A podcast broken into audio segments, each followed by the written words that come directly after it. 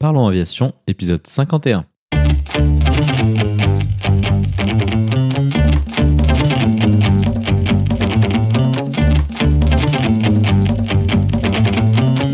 Parlons Aviation, le podcast où on parle de tout ce qui vole.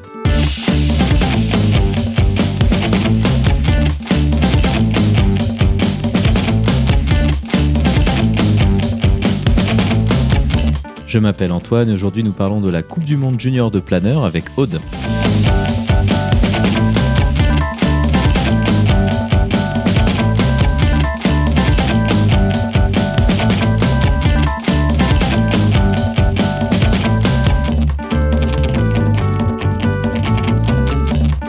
Nous proposerons également la vidéo de la semaine.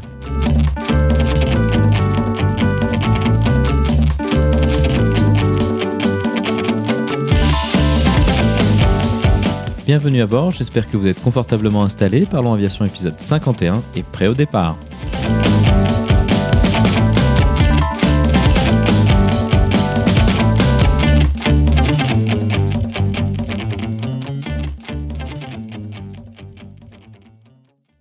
Bonjour et bienvenue dans le 51e épisode de ce podcast. Cette semaine, Aude est de retour avec nous pour parler de vol en planeur.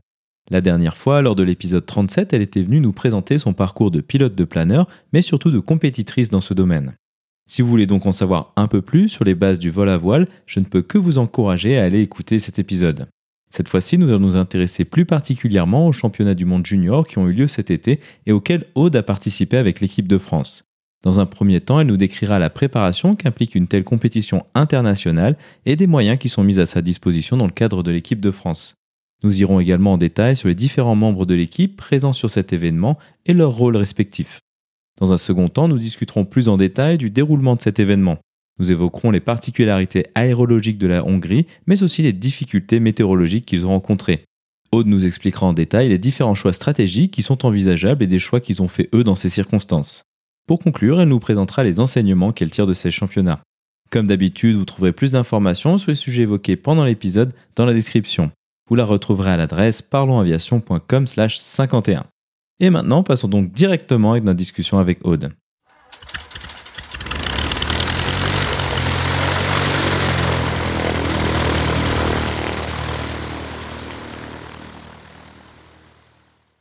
Bonjour Aude et bienvenue sur Parlons Aviation. Content de te revoir euh, sur le podcast.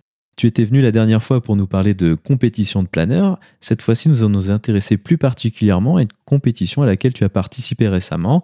Il s'agit des championnats du monde junior de planeur qui ont eu lieu cet été en Hongrie. Avant d'aller trop en détail sur cette compétition, peux-tu nous rappeler un peu le type de compétition auquel tu avais déjà participé jusque-là? Bonjour Antoine, c'est un plaisir pour moi d'être de, retour sur le podcast. Eh bien, écoute, euh, auparavant, donc euh, j'avais fait des compétitions d'abord régionales, euh, nationales, et j'avais fait également trois mondiaux. donc toujours, ce sont des courses de, ce sont des courses de vitesse sur circuit. Donc l'objectif, c'est de faire des parcours imposés à la vitesse, à la plus grande vitesse moyenne possible. Donc auparavant, donc j'avais fait euh, quand je débutais tout juste les compétitions des championnats régionaux, donc le principe est exactement le même. Euh, j'ai aussi fait des championnats nationaux. Donc là, c'est des compétitions qui durent une semaine, alors que quand on fait un championnat international, ce sont des compétitions qui durent deux semaines. Donc c'est deux fois plus long. Euh, faut être un peu plus endurant, un peu plus entraîné, et puis bien sûr le niveau est plus élevé. Mais sinon, le principe général reste euh, toujours le même. Il faut voler vite en optimisant euh, notre parcours dans les zones qui sont météorologiquement les plus favorables. Comment est-ce qu'on se qualifie pour euh, cette Coupe du Monde ou un événement similaire? Est-ce que c'était participation à d'autres Coupes du Monde qui t'ont qualifié pour celle-ci? Comment ça fonctionne? Alors, pour se qualifier, pour être sélectionné en équipe de France, il faut auparavant participer aux championnats de France qui sont organisés les années précédant euh, les internationaux. Et donc euh, là, en l'occurrence, pour le championnat du monde junior, j'avais été sélectionné parce que j'avais gagné euh, deux ans auparavant le championnat du monde junior. Donc les sélections juniors, c'est un petit peu particulier. Ils regardent l'année N-1 et l'année N-2 par rapport au mondial. Et sinon, euh, pour les championnats, les autres championnats internationaux, donc les féminins et puis les championnats internationaux dits seniors ou euh, qui sont qui sont mixtes, Là, on se sélectionne sur le, championnat de France de l'année N-1.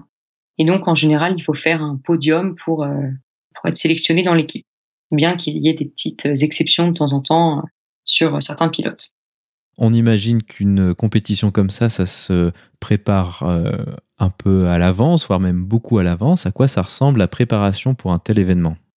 Pour un tel événement qui nécessite d'être à la fois bon techniquement, de connaître sa machine et de connaître aussi l'équipe avec laquelle on va travailler pendant deux, semaines pendant la compète, plus la semaine d'acclimatation qui précède, il y a une phase de préparation qui est très très qui est assez conséquente et qui qui s'étend vraiment sur euh, sur quelques mois avant le championnat, voire l'année d'avant. Euh, et elle consiste en fait à faire des entraînements réguliers sur euh, sur le site au Centre national de vol à voile qui est dans les Alpes du Sud.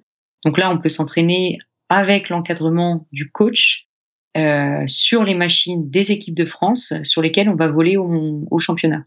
Et c'est aussi intéressant du coup de s'entraîner bien en amont parce qu'on va également apprendre à connaître nos coéquipiers euh, avec qui on n'a pas forcément fait de compétition avant, hein, parce que le, le, comité de sélection ne sélectionne pas nécessairement des pilotes qui se connaissent bien.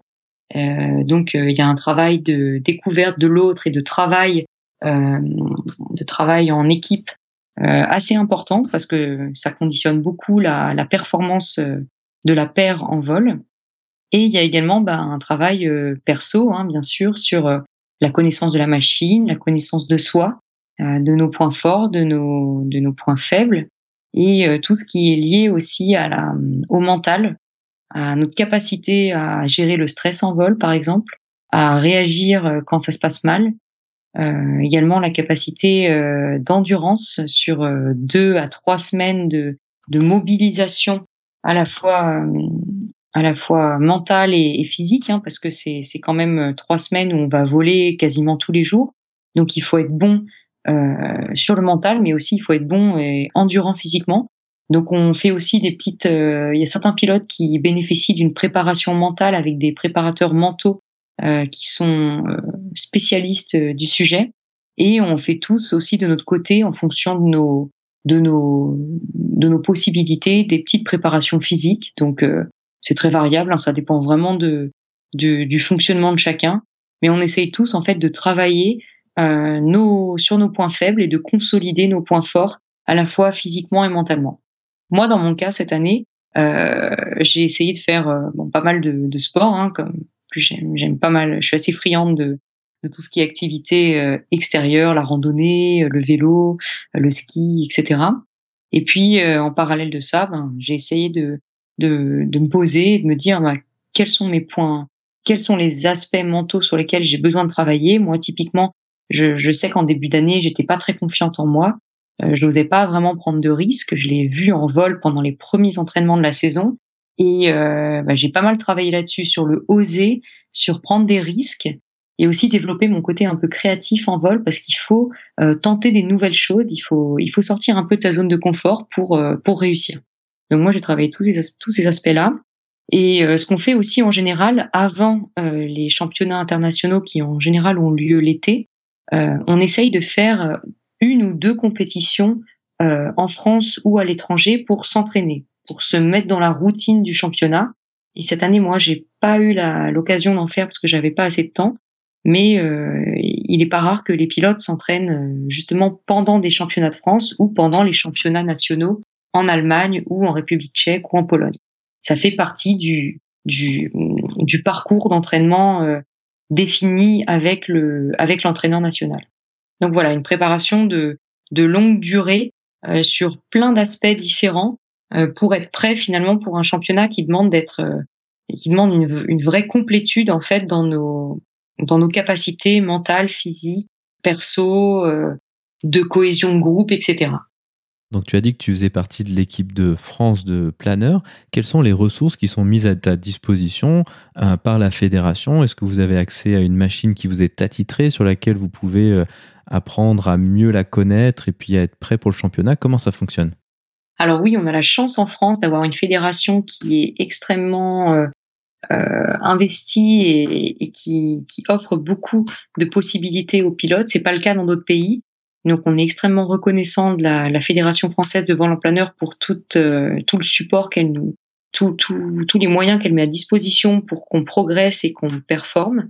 Et donc, euh, la Fédé, pour des pilotes qui sont sélectionnés en équipe de France, euh, essaie, euh, quand c'est possible, de mettre à disposition une machine par pilote pour qu'ils puissent s'entraîner dessus avant la compétition et également pendant toute la durée de la compétition.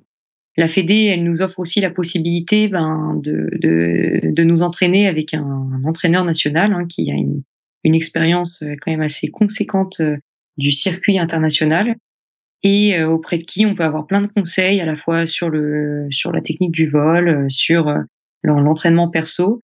On a également la possibilité d'être suivi par un entraîneur, un préparateur physique et un préparateur mental donc voilà, plein de moyens mis à disposition pour qu'on puisse euh, ben, progresser et travailler nos travailler sur des axes de progression qu'on aura identifiés. Tout à l'heure, tu parlais du travail en équipe. Euh, si on s'imagine le planeur de base, ben, tu es toute seule dans, ton planeur. Comment est-ce que ça fonctionne, la compétition en équipe, en binôme? Comment est-ce que ça fonctionne entre les, deux pilotes? Alors, effectivement, euh, le planeur, ça reste un sport individuel parce que dans les catégories monoplace, on est seul à bord du, du planeur, mais on est en général plusieurs pilotes par catégorie. Donc effectivement, en vol, l'intérêt d'être plusieurs et de travailler en équipe, c'est de pouvoir, euh, grâce aux communications radio, échanger les informations en vol et mutualiser euh, cette information de façon à voler plus vite et à euh, partager en fait nos, partager nos, nos, nos, points forts et les zones dans lesquelles on est le plus à l'aise avec les autres. L'équipe, euh, c'est également, c'est pas seulement en vol, c'est aussi au sol, hein, parce qu'une compétition de planeur, comme je l'ai dit, c'est c'est un c'est une expérience qui est très longue. Hein, ça dure euh, trois semaines sur place, voire un peu plus quand on quand on se déplace euh, loin. Et euh, ben, ça nécessite d'être euh, bien ensemble, d'avoir d'avoir une équipe bien soudée et de, de se connaître les uns les autres et de respecter aussi nos, de se respecter les uns les autres parce que bon, au bout de trois semaines tous ensemble, il peut y avoir des, des tensions parfois et des coups durs à, à, à passer. Et donc euh, c'est super important de d'être une bonne équipe finalement et de pouvoir compter les uns sur les autres. Donc l'aspect équipe, il ressort aussi euh, parce qu'on fait équipe avec euh, une aide au sol euh, qui nous accompagne durant tout le championnat.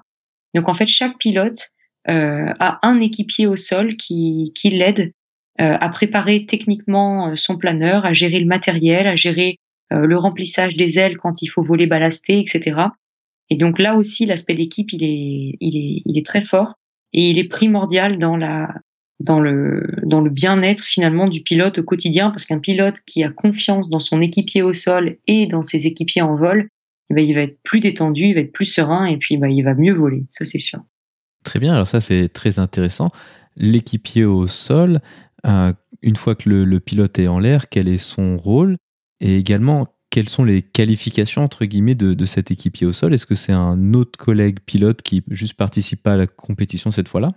Alors l'équipier au sol, euh, il n'a pas de, qualification, disons, euh, standard et vraiment formalisée. C'est quelqu'un qui doit bien connaître le monde du vol à voile, et qui doit aussi bien connaître le pilote. Euh, sinon, euh, n'importe qui est apte à faire euh, ce, ce, ce, ce travail-là. Hein. On peut même se, se former euh, très peu de temps avant et être totalement opérationnel pour une compétition. je dirais qu'il faut être quand même bien, il faut être bien engagé et surtout avoir conscience qu'on va se, qu'on consacre, qu'on se consacre à plein temps aux pilotes qu'on aide pendant la compétition, puisque tous les jours, eh bien le, euh, le, boulot de l'équipier va être le matin euh, très tôt de préparer le planeur. Donc euh, il faut il faut déhousser le planeur, lui mettre de l'eau dans les ailes quand on vole balasté. Il faut le nettoyer, il faut le mettre en piste. il faut gérer parfois tous les petits les petits les petits réglages matériels propres à chaque pilote. donc il y a pas mal de choses à faire. Ensuite l'équipier ben il va il peut aussi euh, aller au briefing avec le pilote, prendre des infos. Euh, voilà, c'est un petit peu à la carte aussi en fonction du, du pilote et de, de, la, de, la, demande du pilote. Euh, mais ensuite, une fois que le planeur a décollé, l'équipier, ben, il gère le matériel au sol, il va ranger tout ce qu'il a sorti le matin. Et puis, bah, parfois, quand les épreuves sont difficiles et qu'il y a des risques potentiels de vaches, ben, l'équipier, il prépare déjà la remorque pour être réactif et pour pouvoir partir le plus vite possible quand son pilote est vaché. Donc voilà, et puis ben, le boulot de l'équipier, euh, quand il y a des vaches, il est primordial puisque ben il va le soir permettre de gagner du temps en remontant par exemple le planeur, en s'aidant, euh, en s'entraidant avec les autres équipiers de l'équipe, pendant que les pilotes, eux, euh, vont pouvoir économiser peut-être deux trois heures de sommeil en allant se coucher plus tôt. Donc non, l'équipier, il a quand même un rôle fondamental dans la dans la perf du pilote et on a la chance en France d'avoir en général un équipier par pilote. C'est pas le cas de tous les pays. Hein. Il y en a qui, il y en a qui viennent. Hein. Il y a des pilotes qui viennent un petit peu plus à l'arrache. Euh, ils sont tout seuls ou alors ils ont un équipier pour toute l'équipe. Euh, bon, c'est nous en France, on a la chance quand même d'avoir un staff euh, super solide et et en plus on a le team captain, le coach, qui sert d'interface entre l'équipe et euh, l'organisation de la compétition et les autres team captains. Donc voilà, le coach c'est quelqu'un, enfin c'est un rôle euh, qui, qui est fondamental dans une équipe euh, de France. Hein. C'est c'est la personne qui va coordonner les troupes, qui va qui va hum, donner les, les, grands axes, les consignes, qui va être là pour remotiver les troupes et stimuler un peu quand quand il y a des quand il y a des phases un petit peu plus un peu plus un peu plus molles ou voilà c'est c'est vraiment le chef d'orchestre de l'équipe qui va dynamiser, euh, qui va dynamiser les troupes et organiser, euh, orchestrer tout ça. Maintenant, intéressons-nous plus au déroulement de la compétition en elle-même. Donc, tu as dit tout à l'heure que vous arrivez environ euh, une semaine avant sur les lieux de la compétition. À quoi sert cette semaine et qu'est-ce que vous faites pendant ce, temps-là? Alors, effectivement, on essaye tant, aussi bien que autant que possible d'arriver plus tôt sur les lieux de la compétition. donc déjà pour euh, découvrir la zone, pour euh, s'acclimater à la à l'aérodrome, aux procédures locales. Et puis surtout, ben c'est un, temps de réglage technique. Euh, c'est la possibilité également de voler et de découvrir la zone de vol d'en haut et de éventuellement régler des petits des petits soucis techniques imprévus. Il y a un intérêt également parce que ben ça nous permet plus on arrive tôt, plus on peut euh, observer la météo. Euh, souvent, on vole dans des pays euh, qui sont assez éloignés et qui sont d'un point de vue météo très différents de ce qu'on connaît nous en France. Et donc, c'est hyper important d'avoir tâté la météo avant le début de la compétition pour pouvoir déjà anticiper certains phénomènes qui, qui, dont on n'a pas l'habitude et qui pourraient nous être préjudiciables pour les, pour les épreuves. Après, c'est aussi intéressant d'arriver un peu avant pour pour connaître les autres pilotes et aller au contact des autres équipes pour déjà échanger un peu, repérer les, machines des uns et des autres et puis faire son œil aux autres planeurs parce qu'en l'air, c'est très important d'être capable de distinguer euh, les autres machines et de pouvoir en un coup d'œil savoir qui est qui. Donc c'est vraiment une phase de repérage météo, une phase de repérage de la concurrence euh, et une phase d'acclimatation et de mise en place euh, de la routine du championnat euh, sur site.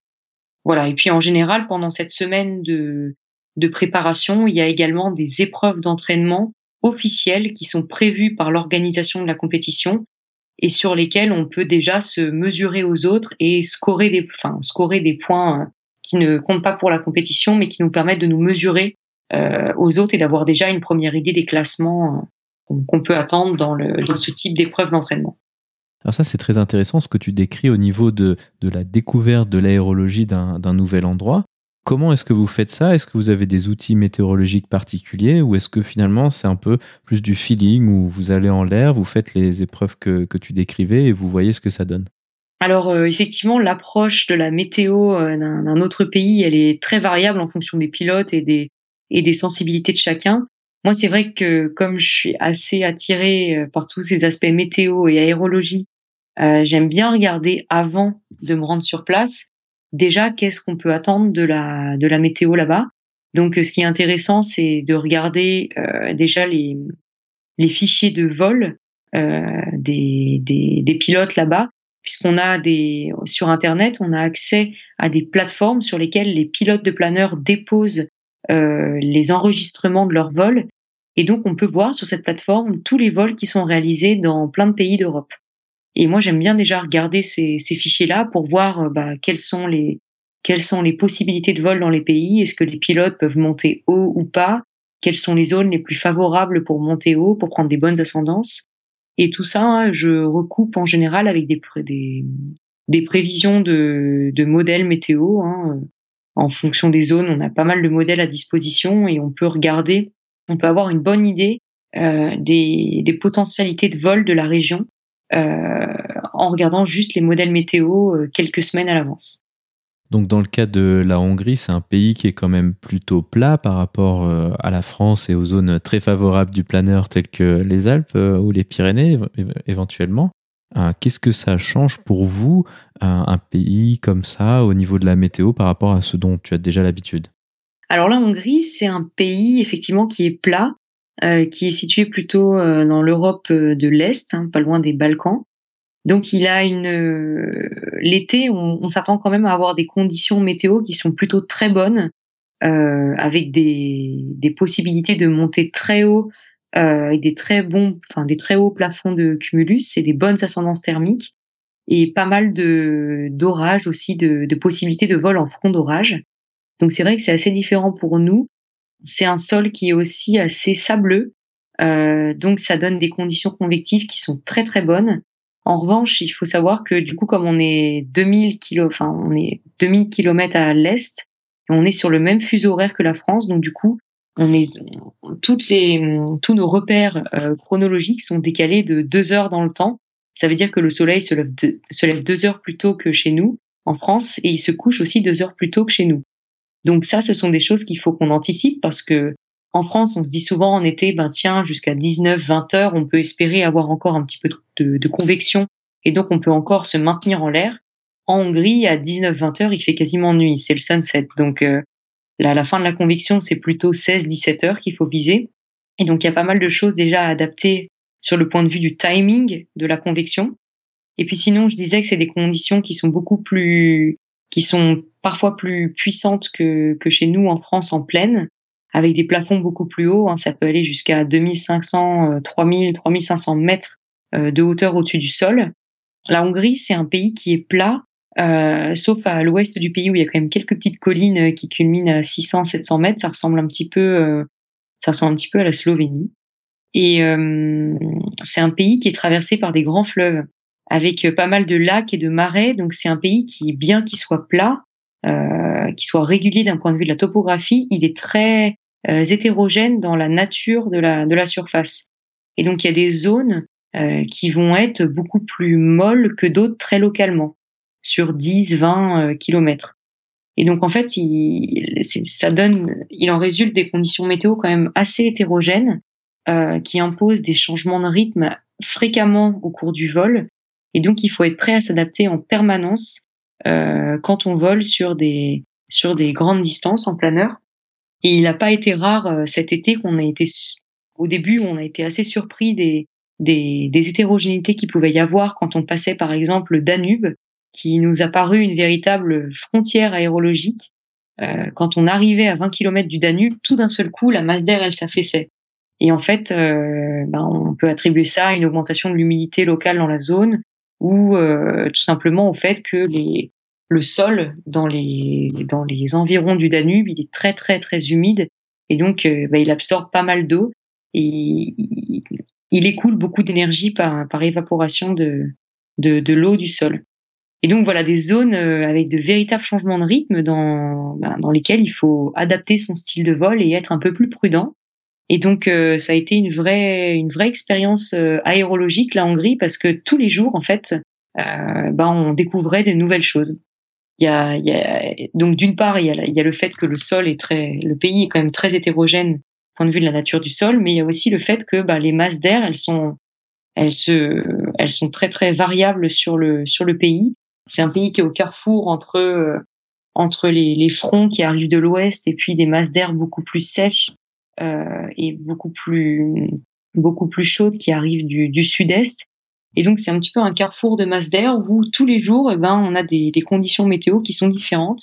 Et donc ça a été très intéressant de ce point de vue-là, c'est que chaque jour, en fait, on, ne partait pas avec des d'a priori sur la météo. On était toujours prêt à s'adapter et à, ouais, à faire face à des conditions météo nouvelles qu'on n'avait pas eu les jours précédents. Et donc ça, c'était vraiment super enrichissant parce que ben ça nous a un peu poussé dans nos retranchements et ça nous a fait aussi euh, sortir de nos, a priori météo qu'on pouvait avoir en, en arrivant là-bas. Au niveau des outils météo, donc tu as dit que c'était un aspect qui était très important en Hongrie, mais on imagine que c'est le cas à peu près tout le temps. Qu'est-ce que vous utilisez comme euh, source d'information. Est-ce que vous avez un météorologue avec vous? Est-ce que vous avez des, sites spécialisés? D'où sortent vos informations météo que vous utilisez? Est-ce que les équipes utilisent toutes les mêmes? Alors, en championnat, du, en championnat de planeur, que ce soit un championnat national ou international, on a systématiquement, lors du briefing quotidien, un briefing météo euh, de 10 à 15 minutes qui est euh, présenté par, euh, par un, un spécialiste de la météo. Et donc, en international, là, on avait des prévisions météo qui étaient issues euh, du, modèle du Centre européen. Donc, c'est un modèle qui, fait, bien son, job en Europe, hein, avec des sources aussi, des inputs météo, euh, des services météo hongrois euh, qui fournissaient des coupes en fait euh, journalières sur lesquelles on pouvait voir sur une frise chronologique l'évolution de la nébulosité, l'évolution des, des, des, vitesses verticales des, des, des ascendances thermiques, euh, les menaces éventuelles, le vent sur toute la couche convective, etc. Et en fait, ces, ces infos-là, nous, en équipe de France, on les croisait avec les informations d'autres modèles météo, donc des modèles plus MyFin euh, tels que le WRF, c'est le modèle MyFin américain qui a été euh, transposé euh, sur sur l'Europe, et également des modèles ben, des modèles développés par le par Météo France. Hein. Il y a le, le, le modèle Arpège qui est développé par Météo France qui, qui, couvre la Hongrie et donc dont on peut tirer pas mal d'informations aussi.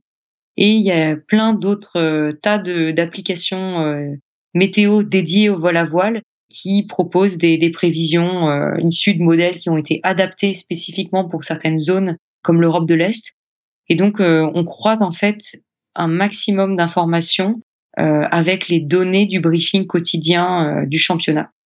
Mais euh, c'est pas facile effectivement. C'est cette histoire de météo, elle est, elle est aussi à prendre avec un petit peu de recul parce que finalement, il y a toujours un écart entre ce que la météo, ce qu'on nous présente à la météo le matin au briefing et ce qu'on va voir juste avant de décoller et ce qu'on expérience, euh, ce qu'on expérimente aussi euh, en vol. Donc il faut toujours prendre ça avec euh, un petit peu de recul. Hein, ça donne ça donne des grandes tendances pour la journée, mais il faut toujours rester alerte sur ce qu'on a en, ce qu'on voit avec nos yeux en vol, parce qu'il y a toujours un décalage avec ce qui a été prévu le matin. Maintenant, intéressons-nous un peu au déroulé de, la compétition. Si je dis pas de bêtises, et ce que j'ai pu voir sur les réseaux sociaux, c'est que les premières épreuves ont été annulées à cause d'une météo euh, trop défavorable. Qu'est-ce qui se passe dans ce cas-là? Est-ce que euh, vous continuez à vous préparer au sol ou est-ce que juste vous, faites une pause avant même d'avoir commencé? Alors dans les cas où euh, la veille, on sait d'avance que on sait d'avance et avec une grande certitude que la journée va être annulée, là l'organisation nous signale la veille que le lendemain sera annulé et donc euh, on peut prendre nos dispositions pour faire autre chose et parfois même le briefing quotidien n'est pas euh, assuré si, si la journée est annulée en avance. En revanche, quand c'est des journées où on n'est pas sûr que où, la météo est quand même un petit peu euh, très, enfin très incertaine et où il y a des possibilités de lancer une épreuve mais qu'on n'est pas sûr à 100%, bah là c'est comme une journée classique. Hein. Euh, le matin, notre équipier prépare le planeur, le met en piste. Ensuite, nous, on va au briefing euh, quotidien.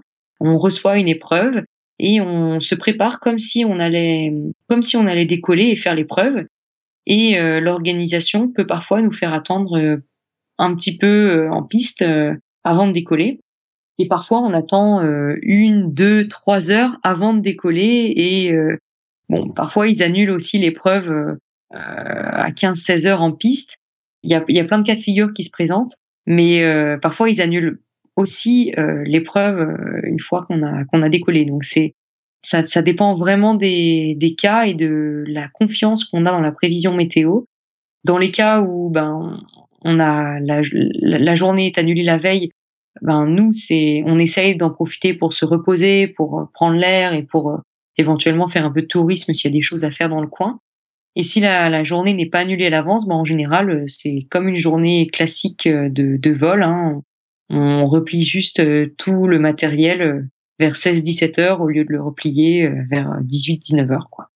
Donc finalement, c'est une journée qui, même si elle est annulée, peut être très fatigante et très preneuse. Donc euh, euh, voilà, c'est c'est des journées qui, même si elles ne permettent pas de scorer des points, sont toujours euh, permettent toujours d'apprendre plein de choses.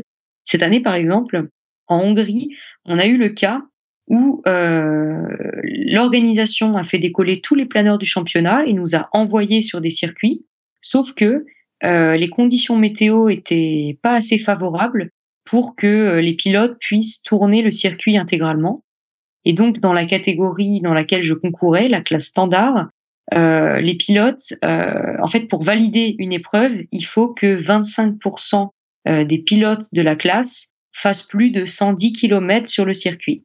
Or, ce jour-là, en l'occurrence, les conditions météo ont permis à un pilote de faire 100 km et donc l'épreuve n'a pas pu être validée alors qu'on avait tous décollé et qu'on avait tous vraiment fait beaucoup d'efforts pour faire 20 km, 30 km. C'était c'était très très dur parce que ben, il y avait très peu d'ascendance, les ascendances étaient très très faibles et donc euh, c'était une véritable lutte déjà pour rester en l'air. Et donc ce jour-là, ben, on a fait énormément d'efforts et euh, on a tout donné, mais malheureusement l'épreuve n'a pas été validée. Donc les pilotes marquent tous zéro point euh, et pourtant c'est une épreuve, c'est une journée qui a été extrêmement fatigante pour tout le monde et d'autant plus pour les pilotes qui ce jour-là se sont vachés, sont allés se poser dans des champs euh, parce que eux, ils ont dû en plus démonter le planeur, rentrer au terrain et remonter le planeur après. Donc une journée qui peut être doublement fatigante, euh, même si elle ne compte pas. voilà. Effectivement, ça paraît. Euh, ouais, c'est assez étonnant comme mode de fonctionnement, mais bon, quand, quand on y pense finalement, c'est vrai que bah, la, prévision météorologique a, a, ses limites. Puis on imagine aussi que les, les journées, euh, alors où bon, vous décollez puis vous faites un petit peu OK, mais où tu passes euh, ton après-midi en piste à dire on y va, on n'y va pas, je pense que c'est assez épuisant psychologiquement au moins.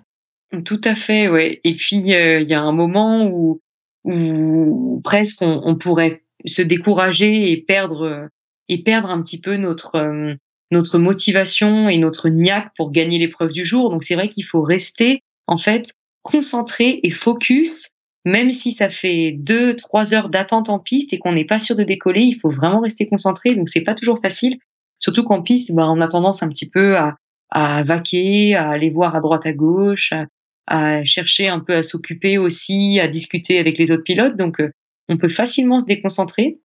Et euh, en même temps, ben, il faut rester concentré parce que jusqu'à la dernière minute, on n'est pas toujours sûr euh, de décoller et, l'organisation espère quand même toujours lancer une épreuve, même dans des conditions extrêmement difficiles. Donc c'est vraiment un enjeu de, rester concentré jusqu'au bout, jusqu'au moment du, décollage et, et l'épreuve qui s'ensuit va être d'autant plus éprouvante qu'on décolle tard et qu'on a toutes les chances de, de ne pas avoir de très bonnes conditions sur la fin du vol pour rentrer au, terrain et boucler l'épreuve.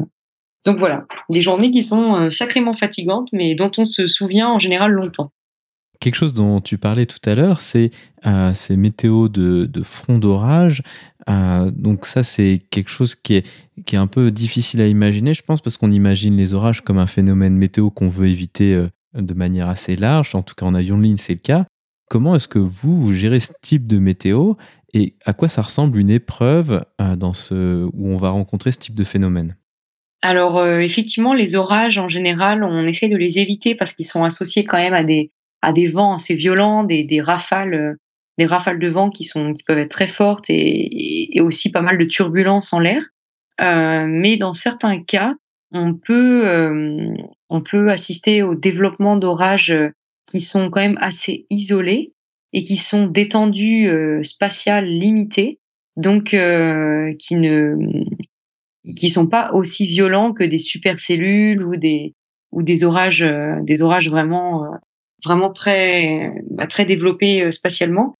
Et donc, on peut parfois en planeur tirer profit de la partie de l'orage qui est qui est bah, fortement ascendante et mais, mais dans laquelle il ne pleut pas et dans laquelle il n'y a pas d'éclairs ou de ou de grêle ou de, de, phénomènes dangereux pour le pour le vol en planeur.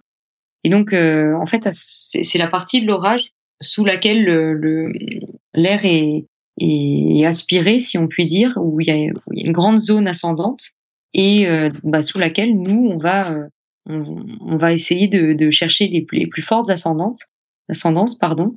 Et ce qui est très intéressant dans ces dans ces conditions-là, c'est que la zone ascendante, en fait, elle est en général assez longue. Elle fait toute la toute la longueur de l'orage et on peut comme ça faire euh, ben, beaucoup de distance en restant dans des zones très ascendantes, donc très favorables, et ça nous permet d'augmenter la vitesse euh, sur euh, sur pas mal de kilomètres. Après, quand il y a ce type de conditions météo avec des orages potentiels à, pas mal d'endroits, les organisateurs de la du, championnat essayent de de définir des épreuves qu'on appelle des épreuves de vitesse sur secteur. Ça veut dire que là, le circuit euh, ne consiste pas à des, en des points précis par lesquels il faut passer, mais en de plus larges secteurs dans lesquels le pilote est libre d'aller virer où il veut dans le rayon du secteur.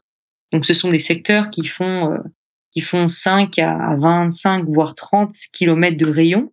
Donc ça laisse quand même pas mal de marge de manœuvre pour les pilotes qui peuvent choisir euh, d'aller là où l'orage est le moins dangereux et là où il est le plus euh, bénéfique entre guillemets pour euh, pour le pour la suite du vol.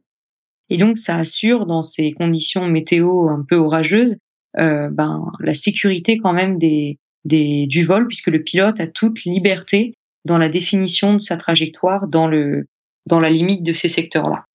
Souvent, ce qu'on peut voir aussi, bon, c'est pas toujours le cas, mais assez souvent avec ces orages, c'est qu'il va y avoir un gros nuage qui va se former et qui va un peu aspirer, euh, entre guillemets, tout le reste des nuages. Est-ce que ça, c'est aussi problématique au niveau de la gestion ben, De peut-être euh, ce nuage-là, il est bon, mais ensuite, euh, qu'est-ce que, qu'est-ce que vous allez trouver? Ça, c'est, une problématique qui se pose oui, bien sûr, tout à fait. Cette idée d'aspiration par l'orage, elle est, elle est, totalement réaliste, hein, parce qu'effectivement, le, la cellule orageuse, elle a une influence euh, sur un long, sur un gros périmètre puisqu'elle elle aspire effectivement tout l'air sur euh, sur une, bonne étendue. Et donc ça lessive un petit peu la convection euh, autour de l'orage. Et donc faut anticiper ces zones dans lesquelles en fait l'air sera complètement mort, il sera neutre, il y aura plus du tout d'ascendance pour nous remonter.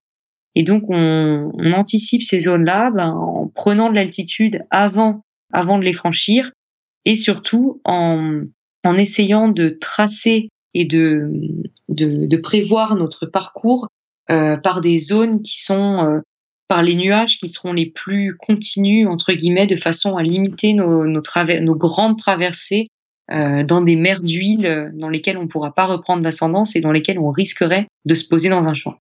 Donc effectivement, ce type de conditions météo nécessite de beaucoup anticiper et de voir loin. Quand on est en planeur, c'est vrai qu'on on a tendance à regarder ben, souvent le cumulus suivant qui est peut-être à 10 km, 10-15 km.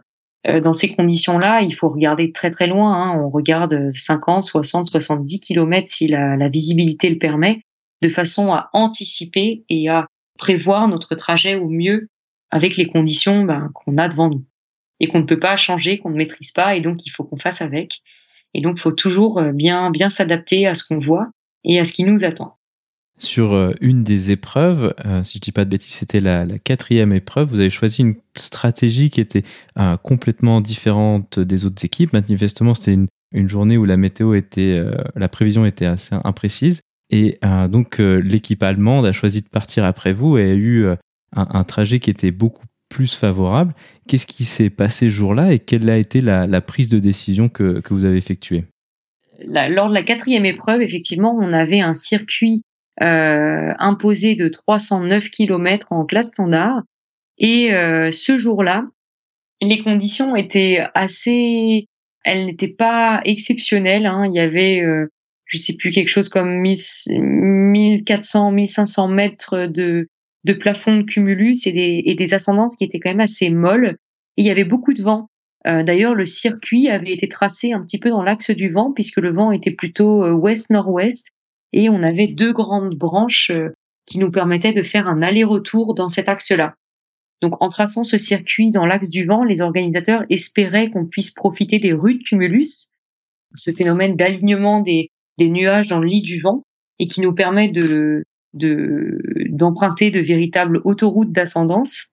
Et en fait, ce jour-là, euh, il y avait des rues, mais elles n'étaient pas exactement dans l'axe du vent, elles étaient un petit peu plus ouest. Et nous, on a fait pas mal de détours euh, dans l'idée de profiter au maximum de ces alignements de nuages qui nous étaient quand même favorables, puisque quand on restait dessous, on restait quand même dans des zones qui étaient ascendantes, euh, même si faiblement ascendantes. Et donc, on a fait quand même beaucoup d'écarts, peut-être plus d'écarts que par rapport aux Allemands. Et surtout, ce qui nous a, euh, ce qui nous a euh, vraiment pénalisé au cours de ce vol, c'est que on n'a pas su rester tous les trois ensemble, puisqu'on s'est dégroupé avant le premier point de virage. Et moi, j'ai fait un point bas euh, j'ai manqué de me vacher en fait euh, euh, près du premier point de virage et on s'est tous les trois un petit peu séparés à ce moment-là, alors que les Allemands, eux, ont fait l'effort de rester tous les trois ensemble tout au long du vol, ce qui leur a permis en fait d'assurer leur sécurité et de ne pas piocher. quand on dit piocher, c'est descendre très bas et, et, et récupérer des ascendances très faibles pour pouvoir remonter. Et donc les Allemands, eux, en fait, ils ont, ils ont réussi à rester tous les trois ensemble et ils n'ont pas pioché, contrairement à nous.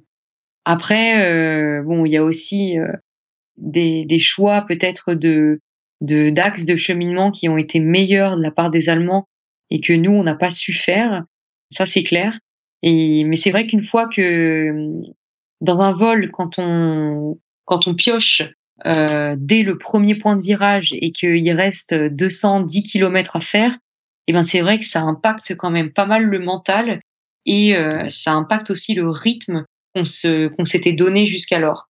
Et donc c'est pas toujours facile de se remettre dans le coup et de se remettre dans le en phase avec les conditions météo. Et là sur là, je pense qu'on a on a manqué de rythme ensuite euh, parce qu'on s'est un peu euh, finalement on s'est un peu oui mis dans le dur dès le début en fait. Donc voilà, d'où l'importance ben du mental et d'être solide et de d'être capable en fait de switcher très vite après un, coup dur en vol de se dire bah non c'est pas grave c'est passé de toute façon on peut on peut plus rien changer c'est fait c'est fait euh, maintenant bah on va faire de notre mieux pour euh, pour remonter les Allemands et puis pour euh, pour ben faire de notre mieux possible avec les conditions météo qu'on a devant nous parce qu'il reste toujours beaucoup de choses à faire et toute erreur elle est rattrapable l'erreur qu'on a faite là les Allemands ils l'ont peut-être fait à un autre moment du vol en fait finalement, l'idée dans une épreuve de, de, de, de, vol à voile de distance comme ça, c'est euh, de faire le moins d'erreurs possible. Parce qu'il n'y a pas de vol parfait. Aucun pilote n'est capable de, de faire un vol parfait en optimisant totalement la météo et sans faire d'erreurs euh, à n'importe quel moment. Donc euh, en fait, le jeu, c'est de faire le moins d'erreurs possible et d'en faire un peu moins que les autres pour gagner. Et ce jour-là, eh ben, malheureusement, les Allemands ont été les meilleurs à ce jeu-là. Ils ont fait moins d'erreurs que, que tout le monde. Et, voilà. Et surtout, leur force, leur force qui a été une constante pour eux tout au long du championnat, ça a été de voler toujours tous les trois ensemble. Ils ont vraiment euh, fait cet effort-là. Et c'est pas facile, en fait, de rester à trois parce que parfois, ben, on n'a pas les mêmes, euh, les mêmes visions des choses et on n'a pas non plus le même style de vol euh, au sein d'une équipe. Et donc, bah, c'est tentant des fois de tenter quelque chose et de se dire bah tiens là on n'a rien à perdre à faire ça mais euh, je mes coéquipiers sont pas d'accord avec moi moi j'ai décidé de faire ça j'y vais et donc parfois comme ça on se dégroupe et on perd finalement la la puissance du groupe mais bon c'est aussi des choix qui parfois payent. Donc euh, on se permet de les de les tenter aussi pendant certaines épreuves. Donc tu as parlé plusieurs fois des, des vaches, donc de, de finir posé dans, dans un champ. Euh, qu'est-ce que ça a comme impact dans une compétition comme ça? Est-ce qu'on perd beaucoup de points? Est-ce que c'est un, gros problème ou est-ce que finalement c'est une relativement pénalité? Comment ça se passe? L'impact d'une vache euh, sur le score euh, des pilotes, il dépend du nombre de pilotes qui se vachent. Si tous les pilotes se vachent lors d'une épreuve, et eh ben finalement l'impact de la vache n'est pas énorme puisqu'en fait pour bien expliquer ça, en fait, je vais revenir sur le système de points en planeur.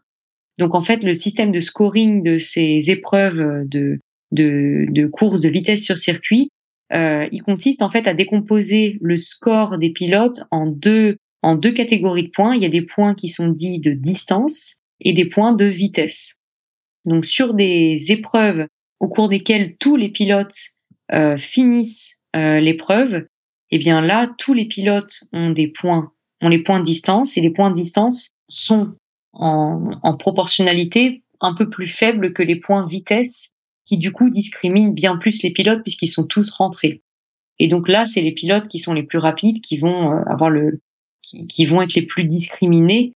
En revanche, sur une épreuve où il y a des pilotes qui ne finissent pas l'épreuve, là, euh, la proportion de points distance va augmenter par rapport à la proportion de points vitesse. Et plus il y a de pilotes qui se vachent, et plus la proportion de points distance va être grande par rapport à celle des points vitesse. Et donc le jour où tous les pilotes se vachent, et eh ben là il n'y a plus de points vitesse et il n'y a que des points de distance. C'est le pilote qui aura fait la plus grande distance qui gagne l'épreuve. Et donc une vache, elle est très pénalisante pour nous si on est le seul à se vacher, puisqu'on va avoir zéro point vitesse et que le jour où euh, beaucoup de pilotes rentrent, là il y aura une plus grande, euh, il y proportion de points vitesse par rapport aux points de distance. Et nous, si on se vache, eh ben, on n'aura qu'une partie des points de distance. Voilà. Donc, en fait, l'idée, c'est euh, toujours de se mesurer. Enfin, l'impact d'une vache, il est vraiment relatif à ce que les autres pilotes auront fait ce jour-là. Et donc, plus il y a de gens qui se vachent, et moins c'est pénalisant de, de se vacher. Et inversement. voilà. ok, très bien. C'est très intéressant euh, ce système de, de scoring, d'avoir une meilleure idée de comment ça fonctionne. Maintenant, si on fait euh, un tour d'horizon un peu plus euh, global de cette euh, compétition. Donc tu as fait une excellente euh, sixième place, félicitations. Quels sont les enseignements que tu retiens de cette compétition? Alors oui, effectivement, on a on a fait un très beau championnat cet été en Hongrie avec l'équipe de France. Ce que je retiens de cette compétition, c'est que eh ben on a encore beaucoup de choses à apprendre parce que effectivement le, les, les, les, concurrents qu'on avait en face étaient extrêmement solides. Hein. Ils étaient pour la plupart même plus jeunes que nous. Et euh, par contre, ils avaient quand même euh, une expérience euh, en termes d'heures de vol qui était plus conséquente que la nôtre, même si nous, on arrive quand même à, à, à avoir chacun un bon bagage avec quasiment 1000 heures de vol. C'est vrai que je pense que cette compétition, elle a été très intéressante parce qu'on s'est rendu compte que les gens, les concurrents en face étaient très bons, mais que nous aussi, on a cette année pu s'entraîner pas mal euh, avec l'équipe de France euh, sur des week-ends de regroupement euh, dans les Alpes du Sud. Donc ce que je retiens, c'est qu'on a eu une très bonne préparation et qu'on connaissait nos machines et qu'on se connaissait les uns les autres. Et donc ça, ça a été quand même euh, une, une, une vraie plus-value euh, pendant la compète. Du point de vue des enseignements qu'on pourrait en tirer, ben c'est qu'il faut quand même savoir euh, bien utiliser les autres. Euh, on a tendance parfois à se dire oh bah tiens moi je prends ma décision parce que enfin j'y crois et que je suis, je suis sûr de mon coup mais souvent les autres ont quand même une très très bonne expérience et, et les Allemands bon voilà nous ont nous ont parfois mis nous ont mis plein la vue parce que nous on a fait nos choix à côté individuellement et que ça a pas payé inversement parfois on a su aussi utiliser la concurrence, voler avec les bons, et puis faire nos choix quand les concurrents ne faisaient pas les bons choix. Et ça, c'était très satisfaisant parce qu'on a vu que dans ces cas-là, eh ben, on volait plus vite qu'eux et que ça marchait mieux quand on, mieux pour nous. Donc c'était pas toujours le cas, mais ça a fonctionné certaines fois et donc c'était quand même super satisfaisant. Après, euh, voilà, dans les leçons à en tirer, je pense qu'il faut, euh, comme je l'ai dit, être euh, super euh, solide et super préparé physiquement et mentalement parce que c'est quand même un marathon, hein, c'est trois semaines de vol. Euh, il faut garder son rythme, garder sa routine, être capable de bien s'écouter. C'est parfois frustrant parce qu'on se dit qu'on est un peu à vivre une vie de moine pendant deux trois semaines, mais ben c'est le jeu. Hein. Il faut être capable de. C'est frustrant parfois parce que bah, il y a les copains qui, qui sortent, qui se couchent un petit peu plus tard, mais il faut il faut être capable de dire non et de rester vraiment concentré dans son championnat et dans sa routine perso. Et ça, je pense que ça donne euh, quand même une, ça, ça, conditionne la perf en vol, clairement. Et sinon, une autre leçon à retenir de cette compète, ben, je dirais que c'est que il faut être vraiment dedans. Enfin, il faut avoir envie de gagner, il faut être ultra motivé et euh, il faut pas avoir peur de le montrer. Il faut pas avoir peur d'être fier de nous quand on quand on fait des perfs. Il faut pas avoir peur de de se féliciter aussi les uns les autres et euh, ben de de d'encourager les copains quand ça se passe mal parce que vraiment c'est la cohésion dans l'équipe fait énormément dans le dans la perf du groupe et euh, je pense qu'il faut toujours être prêt à, à, soutenir les uns les autres. En nous dirigeant vers la conclusion, on peut parler un peu de, de cette ambiance. Moi, j'ai connu que les stages de planeur euh, classiques, disons, avec une ambiance assez conviviale le soir à quoi ça ressemble l'ambiance entre les compétiteurs dans une si grosse compétition avec autant d'enjeux? C'est variable selon les soirs, ça, ça dépend aussi des équipes. Une compétition internationale, c'est vrai que c'est aussi l'occasion de rencontrer plein d'autres gens, de partager notre expérience du vol à voile dans nos pays respectifs. Et euh, c'est vrai que c'est très tentant et c'est super chouette d'aller vers les autres et vers les autres équipes et de parler avec eux, d'échanger, de, de faire connaissance.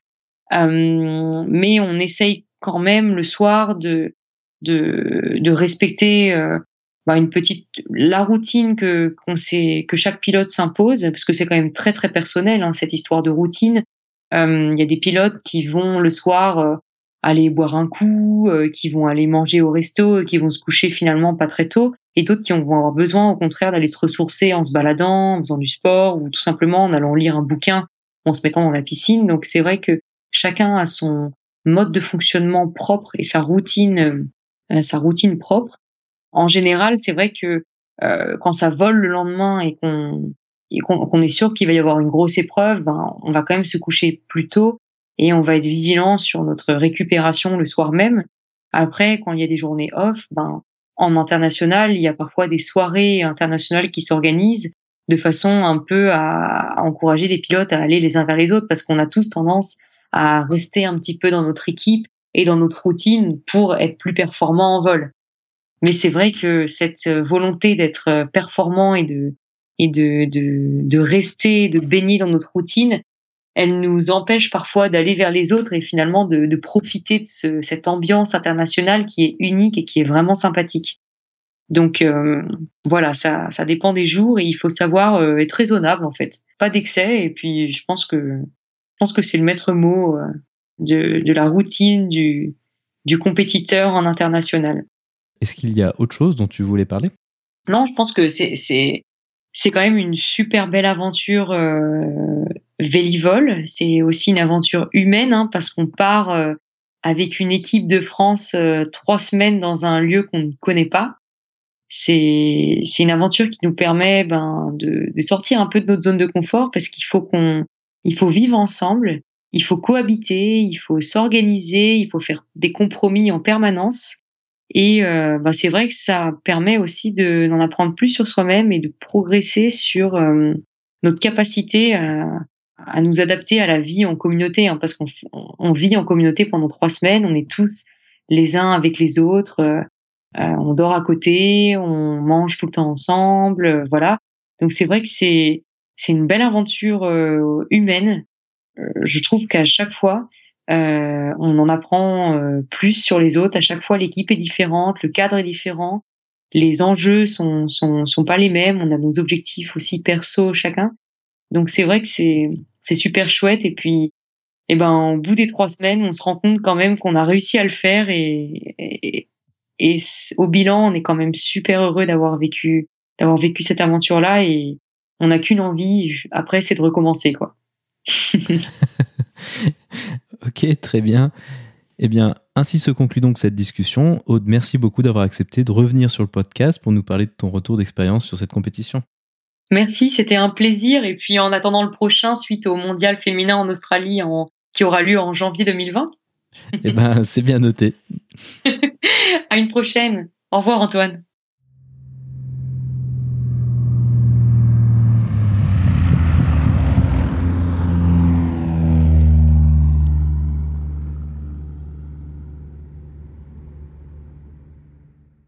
La vidéo de la semaine est une vidéo proposée par la chaîne YouTube de Stéphane Langer.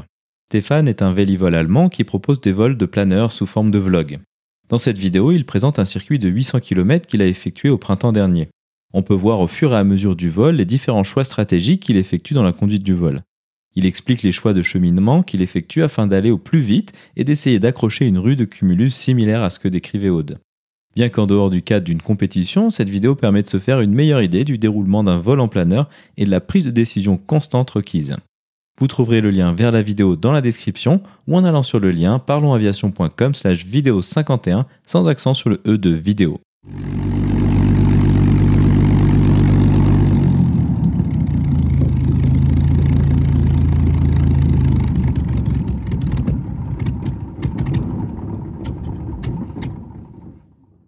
Ainsi se conclut donc le 51e épisode de ce podcast. J'espère qu'il vous a plu et je vous invite à vous abonner sur votre application de podcast favori. Également, n'hésitez pas à laisser un avis 5 étoiles sur iTunes, ce qui permettra à d'autres personnes de découvrir ce podcast. Je tiens à remercier Aude d'avoir accepté une fois de plus de venir nous parler de vol à voile. La description de cet épisode est disponible sur notre site web parlonsaviation.com/51.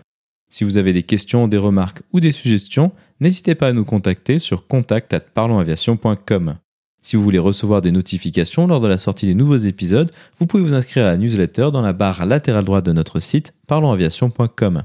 Vous pouvez également nous suivre sur Twitter, sur parlonsaviation et sur Facebook. En vous souhaitant des vols nombreux, je vous remercie d'avoir écouté ce 51e épisode de Parlons Aviation.